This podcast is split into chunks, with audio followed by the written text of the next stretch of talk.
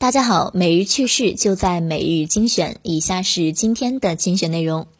极微网消息，据报道，在比特币价格暴跌后，特斯拉在比特币上的投资也面临亏损。比特币周一跌至三点三零四万美元，目前的价格为六个月新低。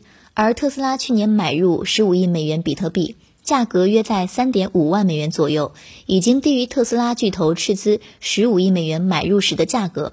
加密货币网站最新数据显示，最近的暴跌导致特斯拉的这笔投资价值缩水到十四点四亿美元。虽然特斯拉去年抛售了部分的比特币，但剩下部分目前价值应该是已经低入买入价。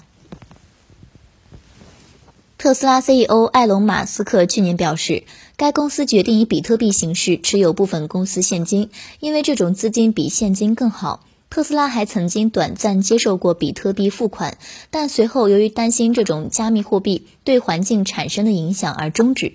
马斯克表示，一旦比特币挖矿过程中的可再生能源占比提高百分之五十，该公司就会再次接受比特币付款。加密货币真的具备和法定货币一样的价值吗？整天炒作的马斯克肯定是心知肚明，连特斯拉汽车生产都没有达到百分之五十的清洁能源，反过来要求比特币挖矿的环保，是否也太讽刺了一些呢？又是一轮韭菜被收割，剩下清醒的人就不会轻易上当了吧？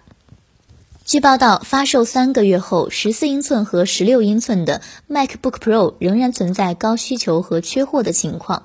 在苹果的几个主要市场，这两款设备的发货日期延长到多个星期。在美国，配备 M1 Pro 芯片的基础版十四英寸 MacBook Pro 预估发货时间为三到四周；配备更高端的 M1 Pro 或 M1 Max 芯片的，则要面临更长时间的等待。至少要到三月初才能收到货。MacBook Pro 发货时间仍然很长，主要是有几个原因。首先，苹果公司继续承受着全球芯片短缺的影响，该公司上个季度损失了六十亿美元，与疫情有关的限制可能限制了商品的生产。再加上最新笔记本电脑的重大重新设计，需求量很大。苹果打算在二零二二年推出多款新品，其中当然也包括新款的 iMac 等 Mac 产品。但就目前的芯片供应情况来看，实在是不容乐观。如果芯片短缺情况得不到缓解，苹果若为了赶上春季发布会，可能会将正式开卖的时间一拖再拖，这对其整个的产业布局都有不小伤害。